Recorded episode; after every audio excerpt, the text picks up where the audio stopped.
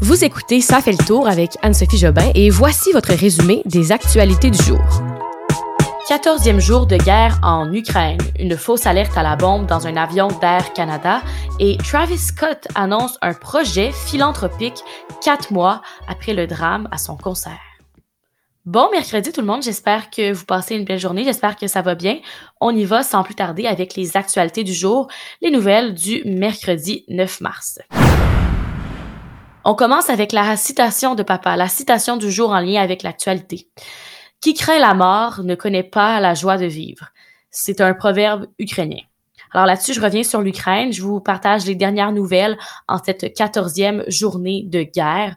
On a appris ce matin qu'un hôpital pour enfants de la ville portuaire de Mariupol, c'est une ville dans le sud-est de l'Ukraine, a été bombardé par des frappes aériennes russe. Cette nouvelle-là a été annoncée par le président ukrainien Volodymyr Zelensky. On parle de gens, des enfants qui seraient possiblement sous les décombres. Jusqu'à maintenant, il y aurait au moins 17 blessés. Ce seraient tous des adultes, mais euh, ce n'est bien sûr pas un, bilan final. Là-dessus aussi, il y a une nouvelle qui vient tout juste de sortir. Euh, le maire de Mariupol a affirmé que les neuf jours de siège russe ont fait plus de 1200 morts dans la ville. Euh, on peut voir des images troublantes sur les réseaux sociaux, là, d'ailleurs, de, l'hôpital, une femme enceinte qui est blessée et qui sort de l'hôpital avec bien des blessures qui sont assez évidentes sur les photos. Euh, je veux parler d'une question qui, qui peut quand même, ben, une question qu'on voit quand même souvent passer. Pourquoi est-ce que la communauté internationale n'agit pas directement? Pour aider l'Ukraine. Surtout qu'en ce moment, on voit que la Russie avance très rapidement et est de plus en plus violente en Ukraine. Il y a le président ukrainien Zelensky qui réclame depuis plusieurs jours que l'OTAN impose une zone d'exclusion aérienne dans le ciel ukrainien. Ça, ça ferait en sorte que ben, des frappes aériennes russes seraient, seraient pas possibles. Hein. On empêcherait la Russie d'utiliser des avions de guerre pour attaquer des cibles et des civils au sol. Euh, mais je voulais vous l'expliquer. La raison pour laquelle l'OTAN n'agit pas directement et la raison pour laquelle elle a rejeté d'ailleurs cette demande de zone d'exclusion aérienne, c'est parce que si l'OTAN le fait, si l'OTAN entre directement dans une confrontation avec Moscou, euh, parce que Vladimir Poutine a déclaré qu'il considérait cette zone d'exclusion comme un acte de guerre, ben il pourrait répondre avec la menace nucléaire. Et là, si l'OTAN embarque là-dedans, ben, ça déclencherait le début de la troisième guerre mondiale.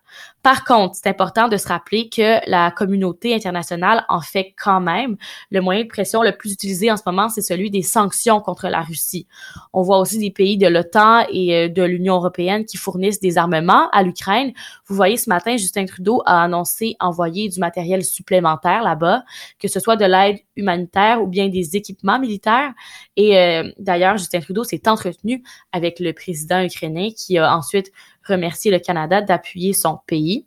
Il y a même la Chine qui a envoyé une aide humanitaire en Ukraine. La Chine n'a toujours pas condamné l'invasion russe là-bas, mais euh, quand même, on peut se dire que elle a envoyé une aide humanitaire d'une valeur de près, ben, plus même qu'un million de dollars Et si on regarde l'appui du Québec, ben les maires de plusieurs villes, dont la maire de Montréal, la mairesse de Montréal, Valérie Plante, se disent prêts à accueillir des réfugiés. Et ça, ça va être à suivre dans les prochaines semaines. Je vous parle d'un événement qui a eu lieu aujourd'hui lors d'un vol d'Air Canada. Un vol qui partait de Punta Cana pour revenir à Montréal. Les passagers de ce vol-là, qui sont beaucoup des Québécois, ont eu extrêmement peur qu'une bombe se trouve à bord de leur vol en raison d'une mauvaise blague de la part d'un autre passager. En fait, il y a plusieurs passagers qui possèdent un iPhone, un téléphone cellulaire d'Apple, qui ont reçu des photos de bombes via AirDrop. AirDrop, c'est un système de partage direct de photos là, entre appareils Apple. Et là, la panique a donc euh, débuté à bord du vol et par prudence, les passagers et bagages ont été débarqués et ont repassé la sécurité. Le vol a été annulé par la suite et les passagers sont revenus à Montréal. Bien sûr, c'était une fausse alerte. C'est quelqu'un qui s'est amusé à partager une photo. Une mauvaise blague, on peut le dire. Et là, ils sont revenus là, à Montréal euh, en fin d'après-midi aujourd'hui. On dirait que ça fait un bout qu'on a parlé de la COVID-19. Hein. On s'en est passé un peu parce que, bon, évidemment, l'Ukraine a pris une très bonne place dans l'actualité et avec raison. Mais là, il y a une petite nouvelle qui est sortie aujourd'hui je vous la partage. Demain, le docteur Luc Boileau, directeur de la santé publique par intérim, va faire le point sur la pandémie à 10 heures du matin. On ne sait pas encore ce qui va être annoncé, là, mais euh, je vous rappelle qu'on est en plein déconfinement. Dès ce samedi, il y a seulement le port du masque qui va être en vigueur dans la province et le passeport vaccinal ne sera plus exigé dans les lieux où il était obligatoire. Donc, il va juste rester le masque et ça, il pourrait ne plus être obligatoire dans les lieux publics à compter de la mi-avril, sauf pour les transports en commun, mais ça, ça reste à reconfirmer. Je ne sais pas si vous en avez déjà entendu parler, mais au Canada en ce moment, il y a un projet de train à grande fréquence. Et là, ça se concrétise de plus en plus aujourd'hui. Ce qu'on savait déjà, c'est que l'été dernier, le gouvernement fédéral nous avait promis ce nouveau train. Un train qui va relier la ville de Québec à Toronto avec des arrêts euh, dans plusieurs villes, dont euh, Trois-Rivières et Montréal. Aujourd'hui, le ministre fédéral des Transports a annoncé qu'il lançait une demande de déclaration d'intérêt. C'est un peu euh, du langage euh, inconnu, ça, mais en gros, c'est une étape où les entreprises vont pouvoir fournir leur avis sur la meilleure façon de mettre le projet en place, comment bâtir ce projet, disons. Fait que là, ça, ça nous montre vraiment que le projet avance. Et euh, je vous explique c'est quoi, en fait, le train à grande fréquence, là, c'est pas la même chose qu'un train à grande vitesse comme on voit en Europe. L'avantage, c'est qu'on utiliserait un nouveau chemin de fer qui n'est pas celui du CN, donc vraiment un chemin réservé aux voyageurs, mais c'est pas comme le TGV en France, disons, où on se déplace deux fois plus vite d'une ville à l'autre. Pour vous donner une idée, on pourrait parler de wagons qui atteindraient une vitesse de 200 km heure. Alors, entre Québec et Montréal, ce serait un trajet d'environ deux heures ou euh, un trajet d'environ 90 minutes entre Ottawa et Toronto. Ce serait plus court, mais c'est sûr que c'est pas aussi rapide qu'un euh, TGV. Et euh, avant que le projet se concrétise vraiment cet été en juillet, le gouvernement hésitait vraiment entre le TGF, donc le train à grande fréquence dont je vous parle, et le TGV comme en Europe. Il y a certains qui ont critiqué le fait qu'on n'y ait pas avec le TGV, mais euh, Ottawa avait parlé d'un prix plus abordable et d'une construction plus rapide avec le train à grande fréquence. C'est un projet qui pourrait voir le jour quand même bientôt, là, en 2030. C'est pas bientôt, bientôt, mais ça arrive et euh, ça pourrait vraiment nous aider là, dans nos déplacements entre les villes principales. Il y a deux mois, il y a une avancée médicale qui a fait le tour du monde. On nous parlait du premier patient au monde qui avait reçu une greffe de cœur d'un porc. Un porc, le cœur était un peu génétiquement modifié, mais c'était quand même la première fois qu'on utilisait un cœur de porc chez un humain. La greffe avait très bien fonctionné, mais malheureusement aujourd'hui, on nous apprend que David Bennett, le patient de 57 ans, est décédé.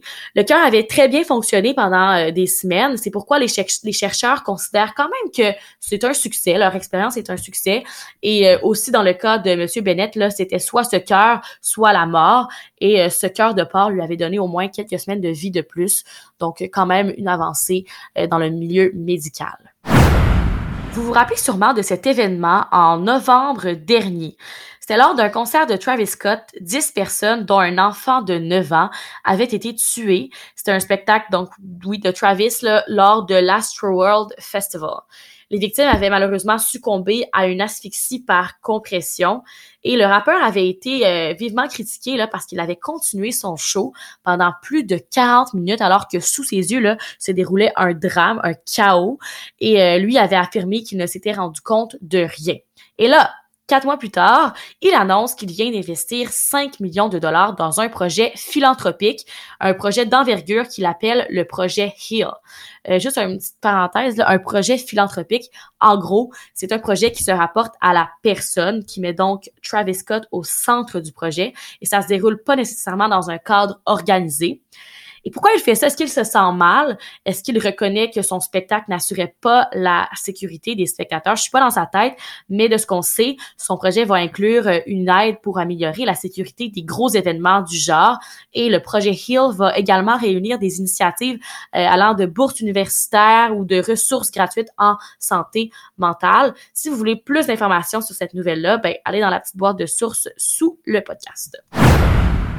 En ce moment ont lieu à Pékin les Jeux paralympiques d'hiver de 2022. Ils ont débuté vendredi dernier et s'achèveront ce dimanche, le 13 mars. Je vais vous parler de cet athlète canadien qui rafle les prix, les médailles. C'est fou, c'est assez impressionnant. Il s'appelle Brian McKeever. C'est un athlète âgé de 42 ans. Il vient de Canmore en Alberta et il a obtenu sa 15e médaille d'or paralympique, sa, 19e médaille de sa carrière.